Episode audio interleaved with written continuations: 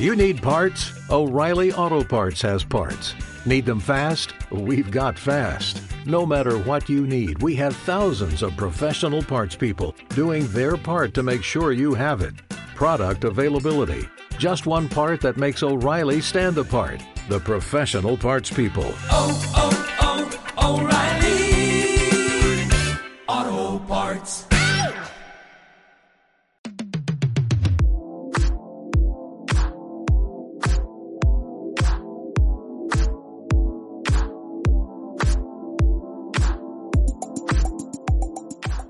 Hola chicos y chicas y bienvenidos al segundo episodio de La Transformadora, un podcast donde hablamos de tecnología, internet y cosas varias pero sin ser expertos. Yo soy Irene y en el capítulo de hoy, como seguramente habéis leído en el título, vamos a hablar de política y redes sociales. Hoy en día en Internet te puedes encontrar de todo, desde señores que envían sus partes íntimas a chicas hasta partidos políticos que compran bots para fingir tener seguidores.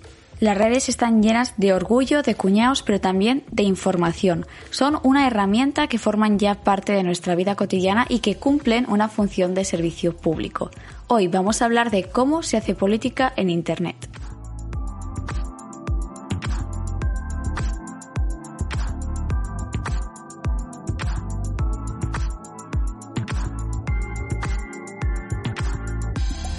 Vale, seguramente ahora podemos empezar a deducir qué partidos o al menos qué ideologías políticas son las que más mienten en Internet. Es el momento donde todos vamos a pensar que siempre son los otros los que no nos caen bien, es decir, los fachas. Franco, Franco, Franco. Haced vuestras apuestas para adivinar los partidos más seguidos en las redes sociales. Yo creo que el partido político que tiene más seguidores en, por ejemplo, Twitter, yo creo que es Podemos con, no sé, casi un millón o un millón de seguidores. Y después diría PSOE, no sé, con 700.000 seguidores. Creo que el partido político que tiene más seguidores es Vox, porque aunque mucha gente no esté de acuerdo con sus ideales, como lo que cuelga en las redes da polémica, pues eso hace que gente lo siga.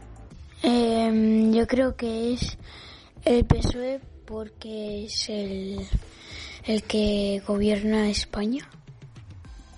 Vale, después de todas estas deducciones vamos a ver qué pasa realmente y qué dicen los datos. Vamos a desvelar quiénes son los catfish más buscados de todas las redes sociales.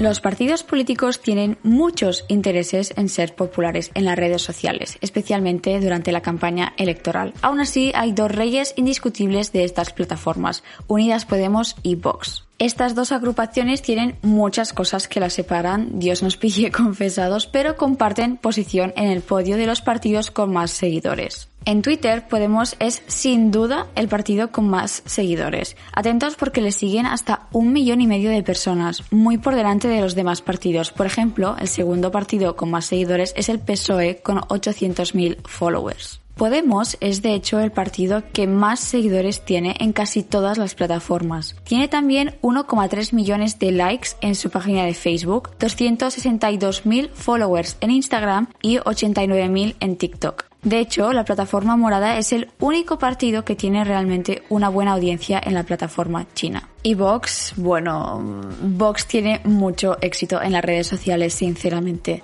Menos en Twitter suele estar siempre compitiendo con Podemos por su número de seguidores. Vox es el partido con más followers en Instagram, muy por encima de los de Iglesias con más de 576.000 seguidores. Sinceramente, o sea, no sé una razón para poder explicar por qué estos dos partidos son los más seguidos, pero es evidente que superan con creces los registros de los otros partidos.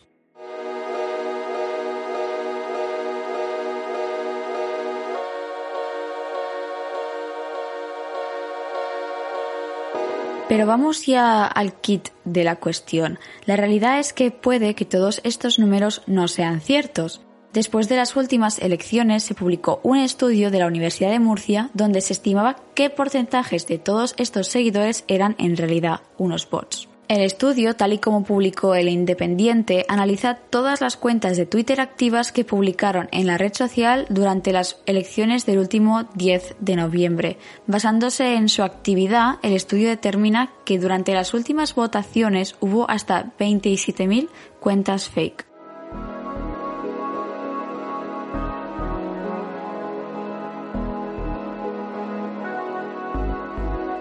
Vale, pero esperad porque aún hay más. ¿A que no sabéis qué partido es el que tenía más bots? Pues sí, amigos, Santiago Abascal y los suyos tienen, según la Universidad de Murcia, hasta un 49% de seguidores fake. O sea, eso es casi la mitad de lo que tienen.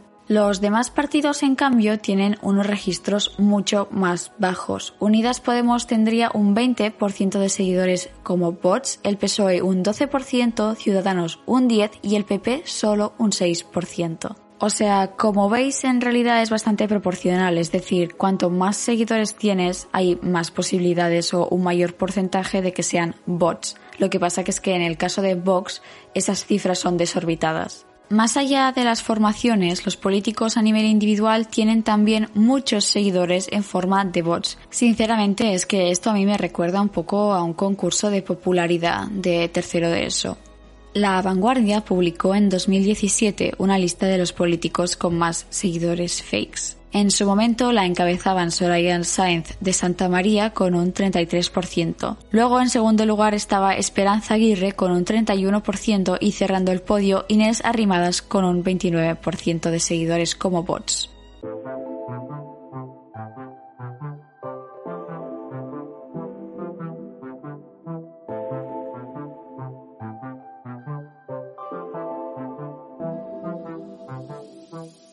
Realmente después de ver todos estos datos solamente me viene una pregunta a la mente y es ¿por qué? ¿Qué sacan los partidos políticos de hacer estas cosas, de comprar bots? Según dijo el New York Times, de hecho, un 15% de las cuentas activas que hay ahora en Twitter pertenecen a bots. Entonces, ¿qué se gana con todo eso? Aunque quieran aparentar tener muchos seguidores y ser populares, la realidad es que hay mil herramientas online que te permiten detectar el volumen de bots que tienen como followers cada partido. Aún así, es obvio que, claro, buena parte de esos votantes, o al menos sus seguidores, no se toman el tiempo que se necesitan para hacer estas comprobaciones. Pero es que, claro, ya al final el objetivo ya no es solamente un número, como podemos pensar al principio, sino que los partidos utilizan todas estas redes de bots para crear un estado de opinión. Vale, y ahora vosotros eh, preguntaréis, ¿eso cómo se hace? Mira, sinceramente, esto es una pregunta muy compleja, de la cual pues no soy experta para detallarlo como si fuese una tesis doctoral. Aún así, leyendo sobre el tema, he llegado a encontrar el término astroturfing. ¿Astro qué? Astroturfing este nombre tan raro sirve para describir una estrategia, una técnica que se utiliza en campañas electorales y por la cual se intenta crear una situación o una opinión aparentemente espontánea, pero obviamente es de manera artificial. Es curioso porque Wikipedia pone que este concepto surgió justo como una metáfora, ya que esta técnica lo que hace es intenta imitar las raíces de las hierbas, o sea, imitar cosas como naturales, espontáneas, etc. Y justamente en Estados Unidos hay una marca de césped artificial que se llama AstroTurfing, de aquí el nombre. Básicamente esta estrategia se utiliza para orquestar una campaña de apoyo a un candidato, utilizando diferentes cuentas aparentemente pues de gente anónima y que no tienen relación entre ellos.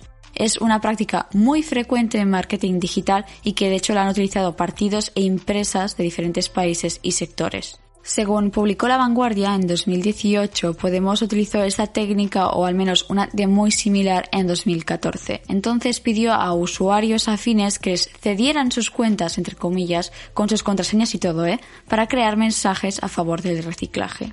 Más allá de esta sensación de espontaneidad, el astroturfing sirve también para incentivar conversaciones entre usuarios que así favorezcan su causa, o al menos hablar mal de sus competidores. Esta técnica pues se puede utilizar tanto en elecciones como en empresas de diversos sectores.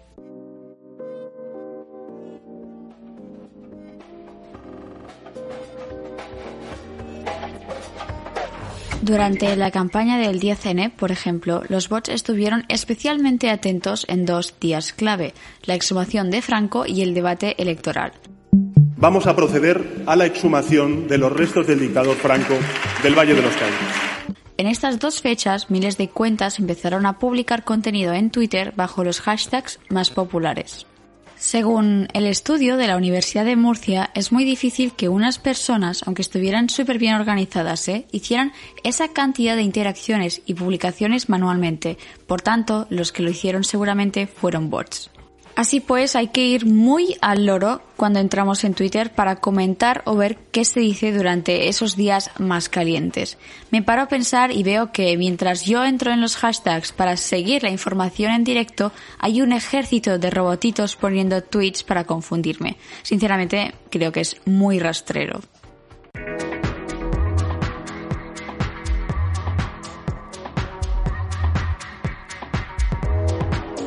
Vale, ahora me diréis, todo esto muy bien, pero ¿realmente se produce un cambio con lo que se dice en las redes sociales? ¿Cuál es el impacto real de esto en las elecciones? Esta respuesta, pues obviamente tampoco la sé. Aunque no sé la respuesta, he ido a buscar datos por ahí, concretamente en el CIS. En la encuesta realizada durante las últimas elecciones generales, hasta un 6% de los preguntados respondieron que su principal fuente de información fueron las redes sociales. Aunque este porcentaje pueda parecer poco, es la tercera opción más votada, solo después de la televisión y la prensa en digital y en papel. A mí lo que me choca es realmente que las plataformas online hagan el sorpaso a la radio, un artilugio que para mí me ha acompañado desde pequeña y sin el cual no concibo las noticias. Sobre las redes sociales más utilizadas para informarse, el CIS apunta que las favoritas de los españoles son el Facebook e Instagram. No sé cuántos de vosotros utilizáis Facebook en el día a día, yo sinceramente no, porque siento que está lleno de boomers, pero aún así, como digo, es el que sale más votado en el CIS. En cambio, sobre los medios tradicionales, la encuesta muestra que siguen teniendo mucha fuerza en las campañas electorales. En concreto, según el CIS, los medios más escogidos por los ciudadanos son Televisión Española, El País y la cadena Ser, cada uno superando a sus principales competidores. Entonces todo esto me lleva a pensar que si los medios tradicionales siguen siendo tan importantes, porque los partidos se encaprichan en comprar bots y hacer política de Twitter, como popularmente lo llamamos algunos? Seguramente hay muchas cosas que no comprendemos sobre cómo se hace política en las redes sociales. Todos los datos expuestos pueden ser que de hecho ya no sean correctos, porque se hayan actualizado o porque han salido nuevos estudios que no he sabido encontrar. Es un tema muy confuso y no puedo parar de pensar cómo le puede afectar eso a una persona que quizás no tiene los recursos para distinguir entre una información falsa de otra de real. ¿Existe una legislación sobre eso? ¿Es ilegal usar bots con fines políticos? Pues tampoco tengo una respuesta para eso. Sí que es cierto que Facebook y Twitter intentan eliminar estas redes de bots de sus plataformas, pero no he encontrado unas leyes y unas normas claras sobre eso, más allá de algunos casos de pequeñas denuncias. Así que hasta que la legislación y el debate social no avance en ese sentido, es muy probable que las redes sociales sigan siendo unas arenas movedizas, especialmente en campaña electoral.